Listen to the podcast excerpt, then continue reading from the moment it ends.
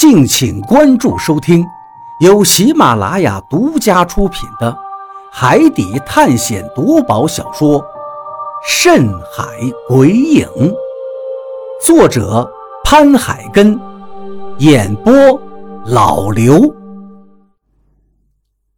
第九十二章，徐福木站在洞口外面往里面看，那是一条黑乎乎的通道。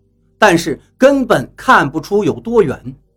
如今洞口已经清理开，足有两米来宽，而且也已经过了十几分钟了。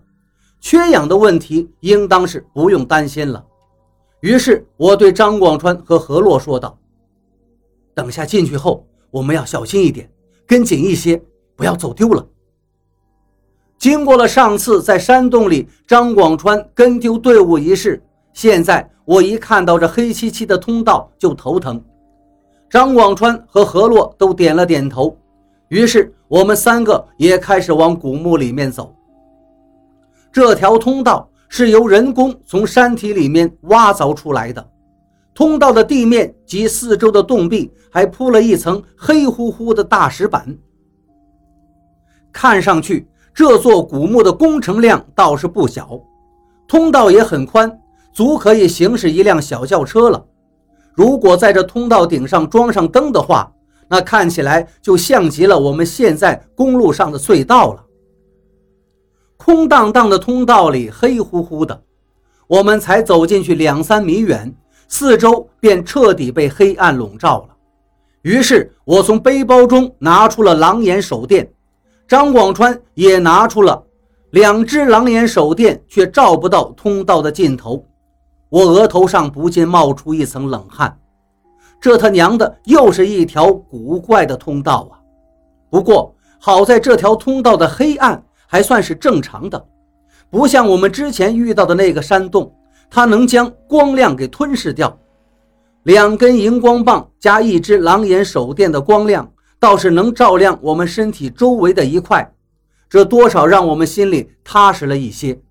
更何况。在我们不远的前头，还有比利他们一大群人在带路。虽然这是第一次进古墓，但我毕竟听说过很多关于古墓的传闻，比如各种机关、毒虫之类的东西，当然也少不了什么鬼怪之类的。所以我心里还是非常小心的，万一真碰到了什么机关，可就真的连怎么死都不知道。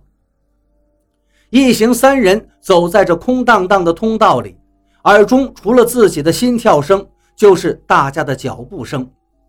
也许是因为环境的原因，我们都没有开口说话，只是四下张望，一边警惕着，一边不断的往前走着。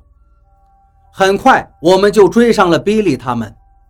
船长一回头看到了我们，笑着说道：“便鱼兄弟。”我还以为你们不进来呢，我笑了笑说道：“大家都进来了，我们自然不可能躲在外头贪生怕死嘛。”不得不说，这一路惊险重重的走过来，我们的胆子着实都变大了不少，每个人的脸上已经没有太多的惧色了。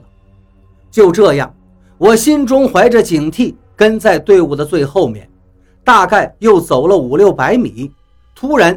前面的队伍停了下来，出什么事了？见前面突然停下了，我也往前面凑着问了一下我身边的人，有个人答道：“前面好像有东西挡住路了。”我心中好奇，便又往前凑了凑，也朝前头看去，果然在通道中被一堆东西给挡住了去路，那堆东西离得有些远。一时看不清楚是什么，不过能够看出来那东西挺大，在这空荡荡的通道当中十分显眼。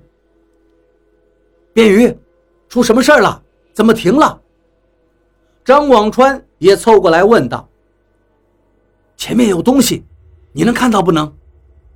我用手电照了照前方通道中那一堆黑乎乎的东西，问张广川。张广川努力地看了几眼，然后皱着眉摇了摇头，看不清楚。这样看过去，有点像是一块大石头。大石头，我皱了皱眉头。这一路都是空荡荡的通道，怎么可能会突然弄个大石头放在正中呢？想不出个所以然来，便叹了一口气。这时，雷森说道：“我们慢慢靠近，要过去看看。”于是，我们开始放慢速度往那里靠近。随着距离不断拉近，我们终于看清楚了挡在通道正中的那个是什么了。原来，那竟然是一口棺材，一口巨大的石棺。这儿怎么会摆着这样的东西呢？看到挡在眼前的竟然是一副石棺，我不由惊诧道：“在我的意识中，棺材都应该摆在墓室里的，哪有把棺材摆在通道中间呢？这场景太他妈诡异了！”便于。你说那棺材里会不会是僵尸啊？张广川看着眼前这副超大的棺材，不由有些紧张起来。的确，这玩意让谁见了心里都会发毛，更别说是在这样的环境下。我摇了摇头，没有回答他。虽然他的话听起来很荒诞，但是此时此刻听起来也许就是真的呢。说实话。因为我也有跟他一样的想法，看到这副棺材，脑海里就涌现出了里面躺着一具僵尸的画面，让我心里一阵发紧。当然，在场的所有人见到这口棺材，也都是感到非常的诧异。不过，雷森只是稍微停顿了一下，就继续往前走了。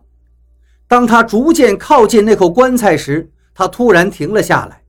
用手电往左右照了照，接着冲我们喊道：“没事的，我想我们已经到了，这里就是一间墓室。”大家先是一愣，接着便恍然大悟了，于是纷纷赶了过去。这里果然就是一个墓室，大概能有三十平方左右，而刚才我们看到的那口大棺材。其实就是摆在这个墓室的正中间。我们都用手电筒仔细地观察着眼前的这个墓室。这个墓室其实已是通道的尽头，这里没有其他的通道了。也就是说，这条墓道通到这个墓室就停止了。换句话来说，我们已经来到了主墓室，而那口棺材里应该就是这座古墓的主人了。当然，这个墓室里除了中间那口石棺之外，在它的周围摆放了一排陶俑，更确切点说，应该是兵俑，也就是所谓的兵马俑，而且看上去跟秦始皇坑里的兵马俑几乎是一个模样。他们或站或立，手执兵器，身穿甲片细密的铠甲，胸前有彩线挽成的结穗。头戴长冠，其中有一两个还像是将领。兵俑的脸型、身材、表情，甚至五官和年龄各有不同，但他们的身形都和常人无异，可以说是栩栩如生。看到这墓室的四周摆放这么多的兵俑，我感到非常的震惊，不由得转头问张广川：“老张，这些……”是传说中的兵马俑吗？张广川此时也在注视着这些兵俑，一脸的震惊，整个人都有些走神了。被我一问，这才缓过神来，然后激动异常的点了点头：“对，这些确实是兵俑，而且还是秦朝的，跟秦始皇陵出土的兵马俑几乎是一样的。”啊？难道这里是秦始皇的墓？不会吧！这一下我可是真的大吃一惊，心想：难怪看到这些兵俑时，张广川会一脸震惊。要知道，秦始皇陵出土的兵马俑可是秦始皇陪葬用的，而眼前的这个墓虽然出现在金山上，显得十分的不寻常，但是却也不会是秦始皇的墓吧？毕竟这个墓太小了。而且秦始皇陵是在西安那边呀。当然，因为张广川那句话而感到诧异的，绝不仅仅是我，有很多人都非常好奇地问道：“秦始皇就是你们中国最早的皇帝吗？”我点了点头：“是啊，就是中国最早的那位皇帝。”啊，难道我们进到皇帝的墓来了？他们都不可置信地说道。张广川此时却紧锁眉头，摇了摇头道：“不不不，这绝对不可能是秦始皇陵宫。要知道，兵马俑可是只有皇帝才能享用的东西，普通人是不可能用的。”张广川苦笑了一下，接着说道：“这个其实也是我感到不解的地方。虽然这些陶俑确实是秦代的东西。”也跟秦始皇陵出土的陶俑一样，但是这里绝不可能是秦皇陵宫，毕竟秦始皇陵在西安，不可能跑到这儿来的。或许是徐福的呢？这时，一旁久未作声的何洛突然说道：“徐福！”一听这话，大家都愣住了，不过转念一想，顿时又反应了过来。张广川一拍大腿，叫道：“对呀，我怎么就没想到呢？比利之前不是说过吗？徐福跑到这里来过神仙日子了。显然，他死前就做了这些陶俑，死后也想享受跟秦始皇一样的待遇。毕竟这里秦始皇也管不到。对，这一定就是徐福的墓。”听到这里，我也点了点头。现在看来，这里是徐福的墓的可能性确实很大。